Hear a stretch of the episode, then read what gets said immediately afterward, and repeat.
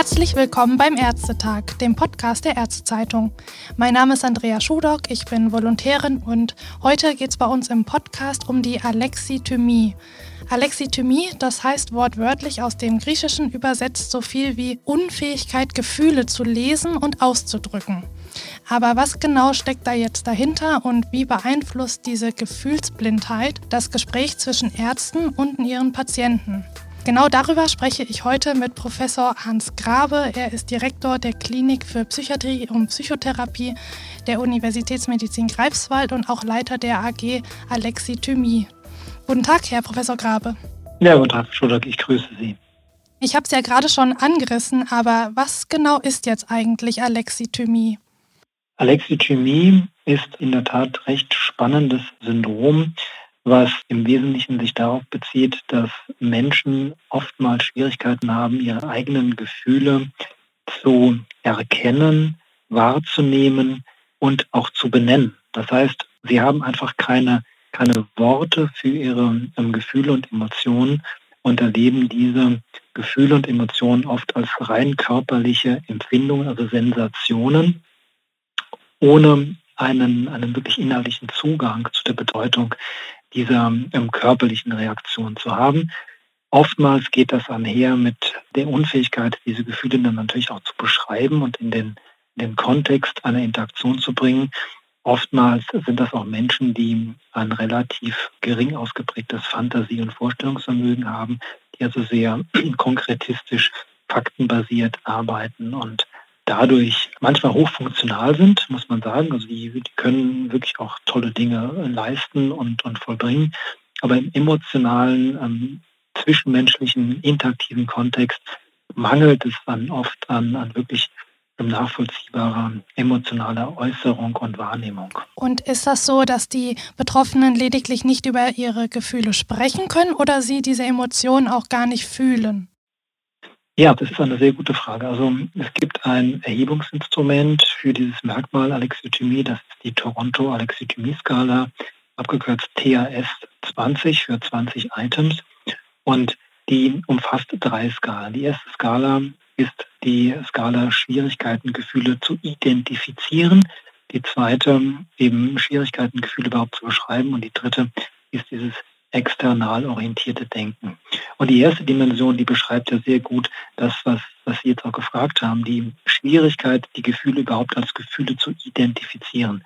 Das heißt, in dem betroffenen Menschen ist gar nicht klar, ob es sich um Angst, Trauer, Wut, Freude oder Ekel handelt, sondern es gibt erstmal eine körperliche Empfindung und die Frage, was passiert gerade in meinem Körper, ist dann eine Frage, die bei den Hochalexithymen Menschen tatsächlich öfter auftritt. So was, was erlebe ich gerade? Äh, habe ich irgendwie äh, eine Verdauungsstörung oder bin ich irgendwie nervös? Habe ich zu viel Kaffee heute Morgen getrunken? Und das, das Gefühl von Angst, Wut, Trauer, Schmerz, seelischem Schmerz kommt überhaupt nicht rüber. Was diese Patienten oder Menschen beschreiben können, ist dann eher sowas wie, ich bin angespannt, ich fühle mich nicht wohl, mir geht es nicht gut oder ich habe eben wirklich konkrete Schmerzen oder Schlafstörungen auch Symptome, die dann sehr, sehr oft sich im, im Themenbereich der Alexithymie ansiedeln.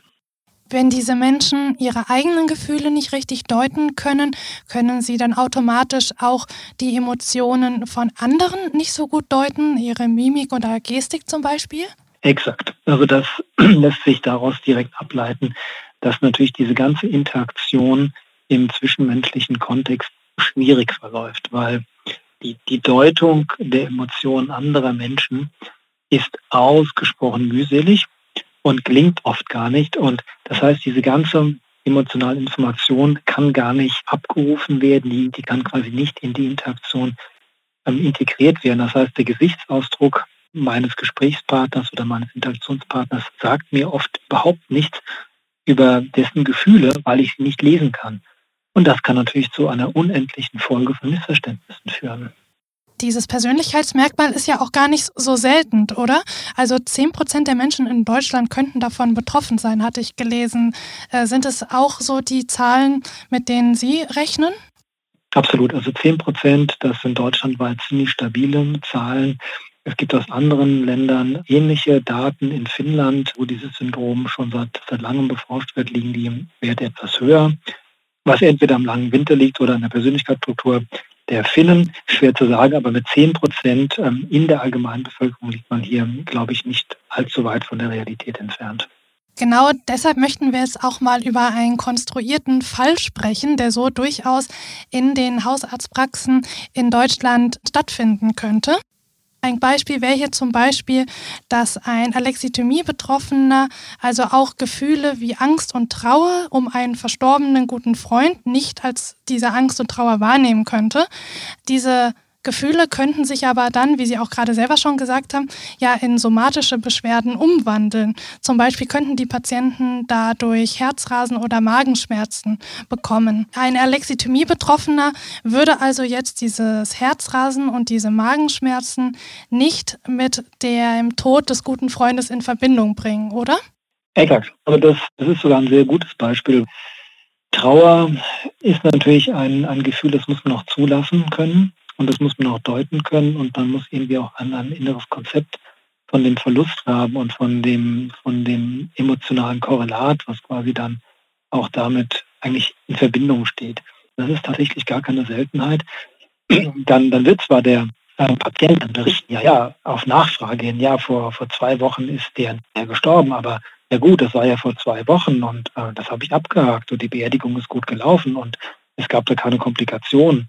Und ja, für den war es ja auch besser, der, der hatte jetzt wieder chronische Erkrankung und also der wird unglaublich rational mit dem, mit diesem Tod umgehen und, und der wird sagen, ja, ich habe schon den Tod meines Vaters gut verarbeitet, den werde ich auch gut verarbeiten. Und dann ist das quasi abgehakt, ohne zu erkennen, dass, dass es immer noch nachgelagerte emotionale Reaktionen gibt, die dann eben auch auf die unterdrückte Trauer und auf, auf die unverarbeiteten Dinge ähm, eigentlich hindeuten weil das vegetative Nervensystem, das reagiert ja trotzdem. Also die Emotionen in Anführungsstrichen sind ja trotzdem irgendwo in den Menschen vorhanden. Das sind auch die körperlichen Korrelate dieser Emotionen.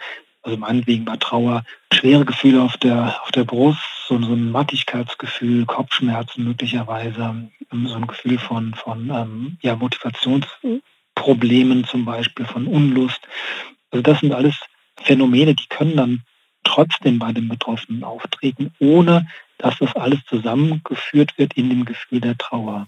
Jetzt haben Sie es gerade schon gesagt, dass die Betroffenen dann vielleicht erst auf Nachfrage überhaupt von diesem einschneidenden Ereignis, wie zum Beispiel dem Tod eines guten Freundes, berichten würden. Gibt es hier denn bestimmte Fragetechniken, die Hausärzte und Hausärztinnen anwenden können, wenn einer von diesen gefühlsblinden Patienten bei Ihnen in der Praxis ist und über so diffuse äh, Symptome wie zum Beispiel Herzklopfen und Magenschmerzen schildert, um überhaupt auf den richtigen Riecher zu kommen? Ja, richtig. Das, das ist eine fantastische Frage, weil was mache ich mit so einem Menschen? Das heißt, die Nachfrage, bitte beschreiben Sie mir doch mal, wie Sie das empfunden haben. Bitte beschreiben Sie mal, Ihrer Meinung nach die Ursachen für, für dieses oder jenes körperliche Symptom oder Gefühl, das wird der Patient kaum beantworten können, weil er dafür überhaupt gar keinen Sinn hat. Also diese, diese Verknüpfung zwischen Lebensereignissen, Gefühlen, emotionale Reaktion und dann wiederum den Folgen auch in, in seinem Interaktionsumfeld, das können diese Patienten nicht besonders gut. Und das ist halt die Frage, wenn, wenn man jetzt typischerweise die Frage stellt, okay, Sie haben die Symptome seit zwei Wochen, äh, was ist denn vor zwei Wochen passiert? Gab es Ihnen ein auslösendes Ereignis? Da wird er erstmal sagen, nein, es gab kein auslösendes Ereignis. Es hat plötzlich angefangen. Und dann durch Zufall, ach ja, drei Tage vor, ja, ja gut, da war ich auf einer Beerdigung, aber was hat denn das mit meinen Beschwerden zu tun? Der wird es freiwillig gar nicht erzählen, weil er nicht auf die Idee kommt, das mit dem aktuellen Beschwerdebild zu verknüpfen. Und das macht es natürlich wiederum auch schwer. Jetzt sowas wie ein Todesfall wäre tatsächlich ein sehr markantes Ereignis. Aber wenn das dann so chronische Stressbelastungen sind oder chronische Partnerschaftskonflikte, wenn, wenn man dann fragt, ja, was macht Ihre Ehe? Sind Sie, sind Sie irgendwie glücklich verheiratet? Würde ich sagen, ja klar. Oder er wird sagen, normal. Ja, das ist, es gibt überall hier und da mal kleine Meinungsverschiedenheiten. Aber nein, es läuft alles gut. Also er wird eigentlich nicht auf Ihr Angebot eingehen und wird reflexiv sagen, ja, hier und da, hm, das könnte ein Problem sein und das habe ich vielleicht nicht ganz gut verarbeitet oder verkraftet. Das gelingt kaum. Und deswegen ist es mit der Fragetechnik so ein bisschen, bisschen schwierig, weil die Technik alleine wird es nicht bringen. Man sollte natürlich trotzdem versuchen, ähm, das irgendwie nach, nachzufassen, nachzuhalten. Und im Endeffekt passiert nämlich Folgendes, dass die Unterhaltung mit Alexithym Menschen gerade in Bezug auf emotionale Inhalte nicht besonders erquicklich ist. Also ob der Hausarzt jetzt so eine, so eine Dialoglänge hinbekommt, das weiß ich nicht, aber zumindest Psychotherapeuten können sehr bald das Gefühl bekommen, dass es unglaublich langweilig ist mit den Patienten. Ja, weil es gibt eigentlich viele Themen, die man besprechen könnte, die man durchdenken könnte. Themen, die auch für den Betroffenen offensichtlich von Bedeutung sind, aber das Thema, auf die der Betroffene überhaupt nicht eingeht. Ja, man kommt also auch in der Psychotherapie oft auf so einer inhaltlichen Ebene sehr schwer weiter. Das bedeutet wahrscheinlich auch, dass Krankheiten im Allgemeinen, die mit der Alexithymie zusammenhängen, vielleicht verschleppt werden, weil man einfach nicht weiterkommt? Ja, das ist tatsächlich eine sehr interessante Beobachtung. Alexithymie ist in vielen Ländern mit einer erhöhten Mortalität assoziiert. Also wir haben Daten hier in der STIP-Studie an der Universität Karlsruhe erhoben, die auch zeigen, dass es eine erhöhte Mortalität gibt. Und diese erhöhte Mortalität, die hängt wahrscheinlich mit verschiedenen Faktoren zusammen. Zum einen damit, dass tatsächlich die, die Wahrnehmung ähm, körperlicher Beschwerden, also die Introspektion auch überhaupt in, in körperliche ähm, Bereiche nicht so gut funktioniert, dass, dass, es, dass es dann durchaus auch so Tendenzen gibt zu sagen, ach, was ich da habe, das, das interessiert mich jetzt gerade gar nicht. Auf der anderen Seite mag es auch das Gegenteil geben, ja, dass man irgendwelche körperlichen Sensationen hat und dann irgendwie panisch reagiert. Aber das, das Erstere ist das Wahrscheinlichere. Also gerade beim Thema Herzinfarkt, Alexithyme Menschen können tatsächlich die Frühwarnsymptome eines Herzinfarktes relativ gut übergehen und sagen, ach, was ist das für ein Quatsch, das interessiert mich nicht. Also das ist eine Risikoquelle, dass quasi die körperlichen Frühwarnsymptome zwar wahrgenommen werden, aber einfach weggeschoben werden.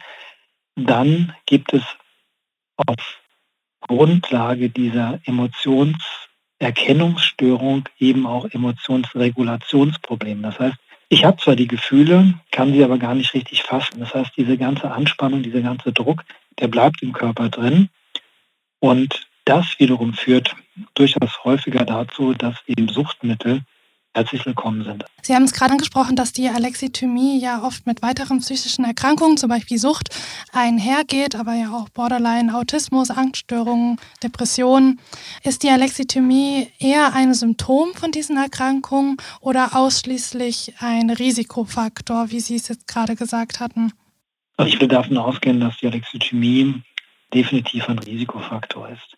Es ist natürlich so, wenn, wenn jemand gerade akut depressiv ist, dann hat er natürlich im Rahmen seiner Depression grundsätzlich ein, ein vermindertes Vermögen, Emotionen differenziert zu beschreiben und wahrzunehmen. Das liegt eben auch ein bisschen an der Erkrankung selbst, die, in der er dann gerade steckt. Aber eigentlich ist die Alexithymie dann so ein, ein zeitüberdauerndes Merkmal, was man auch vor einer Erkrankungsepisode feststellen kann und auch nach der Erkrankungsepisode. Das heißt, wenn ich einen Menschen mit Depression behandle, ähm, der hohe Alexithymie-Werte hat in der Depression, dann werden die zwar rein psychometrisch gesehen, wenn man das mit diesem THS 20 macht, ein bisschen niedriger, aber die bleiben in der Regel in einem deutlich erhöhten Bereich. Wenn die Alexithymie in erster Linie ein Risikofaktor ist, kann sich wahrscheinlich eine Therapie lohnen?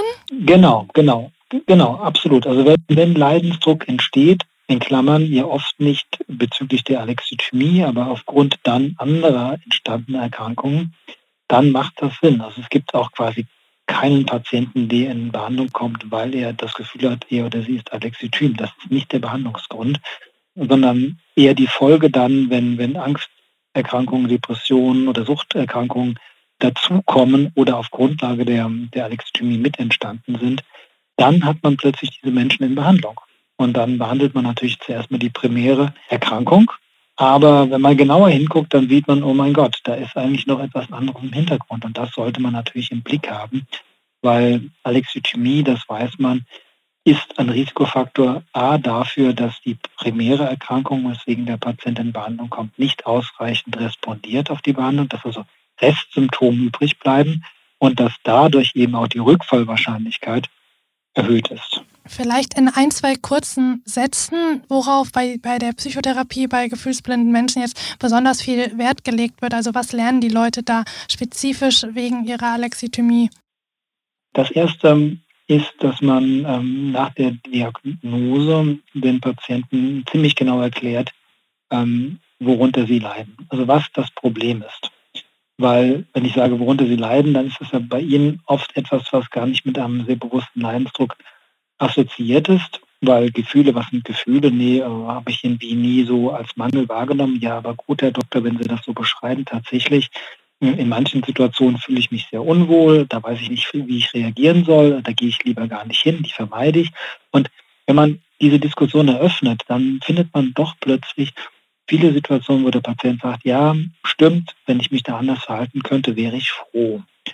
Und dann geht es ja eigentlich darum, dass der Patient erlernt, das, was er körperlich auch empfindet, in Gefühle zu übersetzen, also Gefühle zu benennen. Und da eignet sich zum Beispiel tatsächlich die Gruppentherapie ziemlich gut, weil in der Gruppentherapie sind viele Menschen da. Das ist eine Interaktionsplattform und da kann man sehr aktiv auch am Beispiel anderer sehen, wie die ihre Gefühle, wie die ihre Emotionen benennen, wie die die Stimmung, die Atmosphäre, die vielleicht gerade zu einem Zeitpunkt in der Gruppe herrscht, wie sie das beschreiben würden. Das ist quasi ein richtiges Emotionserkennungstraining. Und, und das übt ja gleichzeitig auch ein bisschen die ganze Interaktionsebene mit, die ähm, in der Regel auch, auch ähm, ja, ich sag's mal, mäßig gut ausgeprägt ist bei Alexithymien-Menschen. Gibt es denn generell einen Unterschied zwischen Alexithymie-Betroffenen und Nicht-Betroffenen, inwieweit sie überhaupt den Vorschlag, eine Therapie zu machen, annehmen? Die Alex Alexithymie-Betroffenen, die kommen üblicherweise auch erst, wenn sie eine Erkrankung haben. Und dann muss natürlich die Erkrankungsschwere so ausgeprägt sein, dass darunter schon eine ganz deutliche subjektive Leistungsminderung entsteht oder ein subjektiver Leidensdruck, der wirklich so ist, dass die Patienten sagen, so geht es nicht weiter, so kann ich das nicht mehr machen und äh, mir geht es schlecht. Das ist dann bei, bei Alexithymien Menschen oft entweder Suchtkonsum oder im Rahmen einer Depression sind das dann Symptome wie ich kann morgens nicht mehr, nicht mehr aufstehen, ich bin so dermaßen erschöpft, ich komme nicht mehr aus dem Bett, ich kann mich gar nicht konzentrieren. Herr Doktor, machen Sie mal eine MRT-Aufnahme auf meinem Kopf. Irgendwas funktioniert bei mir nicht mehr. Ich kann nicht mehr schlafen. Also eher so objektive äh, Symptome gehen dann als, als ähm, Beschwerdesymptome in das Bewusstsein der Alexithymen ein. Und ja, dann verlangen die natürlich vom Behandler, vom Arzt, vom Hausarzt ähm, Linderung. Und wenn der Hausarzt dann sagt, ja, für mich ist das eine ganz klare depressive Episode, und die ist jetzt so schwer ausgeprägt in Klammern, dass auf Nachfrage hin sogar Suizidgedanken geäußert werden, dann gehen Sie bitte mal in die Klinik. Und auch zu dem Zeitpunkt hat der Patient ja noch nicht unbedingt das Gefühl, unter einer emotionalen Erkrankung oder einer psychischen Erkrankung zu leiden, sondern meistens ist das dann eher immer noch so das Gefühl, wie ja, mein Körper macht nicht mit. Irgendwas funktioniert bei mir nicht. In der Maschine meines Körpers ist irgendwo eine, eine Weiche verstellt oder eine Schraube abgefallen. Irgendwas geht nicht mehr. Dass das eigentlich eine, eine seelische Erkrankung ist, das ist oft auch ein Erkenntnisprozess für diese Patienten. Zum Ende von diesem Podcast würde ich noch gerne über die zugrunde liegenden Ursachen des Persönlichkeitsmerkmals und die zugrunde liegenden Mechanismen sprechen. Und zwar erstmal ganz generell die Frage, welche Ursachen gibt es denn für die Alexithymie? Ja, das ist auch wiederum eine sehr spannende Frage. Also es gibt Grundemotionen, die empfindet im Prinzip jeder. Also sowas wie Trauer, Angst, Mut, Schmerz, die sind im Körper angelegt. Und die Alexithymie bezieht sich ja darauf, dass diese angelegten Grundemotionen grundsätzlich sich auch äh, darstellen lassen und grundsätzlich ähm, auch im Organismus ablaufen, aber gewissermaßen das Großhirn von der intellektuellen Seite her keinen Zugang zu diesen Sensationen und Wahrnehmungen hat. Und Üblicherweise, wenn man nicht alexithym ist, hat man tatsächlich irgendwann gelernt, diese körperlichen Sensationen mit einem situativen Kontext so zu verknüpfen, dass man nicht nur versteht, dass das Gefühl, was man dann hat, sich auf die Situation bezieht, sondern man kann auch mit dem Wortschatz, den man sich dann irgendwann in der frühen Kindheit erwirbt, das benennen und beschreiben, also die sogenannte Symbolisierung dieser affektiven, emotionalen Zustände. Und das ist ein Lernvorgang. Und für diesen Lernvorgang braucht man, das ist zumindest die Beobachtung, die die Forscher machen und auch die Theorie, die dahinter steht, für, für diesen Lernvorgang braucht man eben Interaktionspartner. Also wenn ich als Kind aufwachse, ohne Interaktionspartner, also quasi vernachlässigt, vereinsamt oder mit Interaktionspartnern, die mir dieses emotionale Lernen gar nicht ermöglicht. Wenn ich die Chance gar nicht habe, ähm, dann kann es sein, dass dieses Codieren dieser Gefühlszustände einfach vom, vom Lernprozess her nicht gelingt. Aber sind dann die Kinder von Alexithymie-Betroffenen auch automatisch eher selbst von dem Persönlichkeitsmerkmal betroffen? Das ist definitiv ein Risikofaktor. Also in dem Moment, wo Menschen, wo Eltern quasi da schon Defizite haben, dann muss man sich ja fragen, wie sollen denn die Kinder das dann von diesen Eltern lernen? Das bedeutet aber auch, dass sich dieses Persönlichkeitsmerkmal eigentlich immer in der Kindheit entwickelt. Davon muss man ausgehen. Also bei dem Alexithymie-Konstrukt, was, was wir heute besprechen, ähm, ist das eindeutig als primäre Alexithymie angelegt. Das heißt, es entsteht in der, in der frühen Entwicklungsphase und der Patient bringt das mit. Es gibt natürlich psychische ähm, Erkrankungen oder auch, auch ähm, Traumatisierungen, die anschließend zu so einer emotionalen Abstumpfung führen. Das wäre dann, wenn man das so benennen wollte, sowas wie eine sekundäre Alexithymie. Und gibt es auch, vielleicht können Sie das äh, nur noch mal ganz kurz anschneiden, welche molekularbiologischen Mechanismen denn jetzt genau dahinter stecken? Aufgrund von Zwillingsstudien und Familienstudien gibt es Befunde, die sagen, wir haben etwa eine 30-prozentige Heritabilität. Das heißt, es gibt genetische Faktoren, die eben mit dieser Emotionsdifferenzierung bestimmen und determinieren.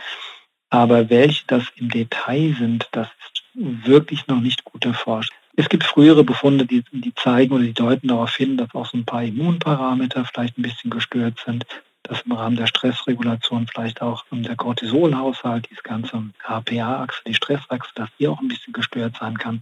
Also dass möglicherweise auf subtilen Ebenen auch im Organismus ein paar Dinge verkehrt laufen, die, die dann auch zum Beispiel in, in so dysfunktionale Regulation von, von inneren Organen münden können, also wie Reizdarmsyndrom zum Beispiel oder auch eben dann urogenitale Probleme. Dementsprechend, weil die Mechanismen noch unbekannt sind, gibt es ja auch keine medikamentöse Therapie, sage ich jetzt mal, bei Alexithymie, könnten aber vielleicht, also können langfristig vielleicht Antidepressiva oder Psychostimulantien hier eingesetzt werden? Ich denke, Antidepressiva und Psychostimulantien könnten eher helfen bei der Bekämpfung der Folgen der Alexithymie, also depressiven Erkrankungen oder Angsterkrankungen. Ob es Medikamente gibt, die jetzt wirklich das Kernsyndrom der Alexithymie lindern können, das weiß ich nicht, weil, weil wie gesagt, es geht eher um, um ein Kompetenz, um ein Lerndefizit. Mhm. Ähm, wir hatten jetzt gerade kurz über die Therapie besprochen. Wir hatten vorhin auch schon mal kurz über die Diagnostik gesprochen. Da haben Sie von diesem THS 20, also dieser Toronto-Alexithymie-Skala gesprochen. Denken Sie denn, dass es in Zukunft vielleicht auch Biomarker für die Alexithymie geben wird? Das ist wiederum eine sehr interessante Frage. Ich wäre da jetzt ehrlich gesagt nicht so optimistisch, weil das doch sehr, sehr komplexe Prozesse sind. Also wir haben zum Beispiel mal eine, eine bildgebende Untersuchung gemacht bei, bei 1500 Menschen aus der Allgemeinbevölkerung, aus der Chip-Studie. Da konnten wir sehen, dass es bestimmte Hirnareale gibt, wie ähm, das anterior ähm, Cingulum, die Volumen gemindert sind. Sehr typisch bei Alexithymie, also auch so ein Zentrum, was quasi Gedanken und Emotionen miteinander verknüpft. Aber das ist natürlich ein Areal, das ist bei vielen anderen psychischen Erkrankungen auch mit betroffen. Also die Spezifität solcher Marker im Hinblick auf die Alexithymie, das das ist, glaube ich, eine schwierige Sache. Man müsste dann vielleicht eher so funktionelle Marker verwenden wie die Modulation der Stimme. Also vielleicht, vielleicht gibt es irgendwann mal ähm, so KI-gestützte Programme, die dann nach einem Dialog gewissermaßen oder nach einem Interview den Verdacht produzieren würden, dieser Proband könnte eine Alexithymie haben aufgrund der Wortmelodie, der Sprachmelodie, aufgrund äh, auch der Verwendung bestimmter Adjektive das, das wäre natürlich irgendwie so denkbar, aber das wäre natürlich jetzt nicht so ein Biomarker, den man aus dem Blut abnimmt. Ja, dann vielen Dank äh, für Ihre Zeit, Herr Professor Grabe. Ja, danke, Frau Schudock, für das Interview. Tschüss. Tschüss.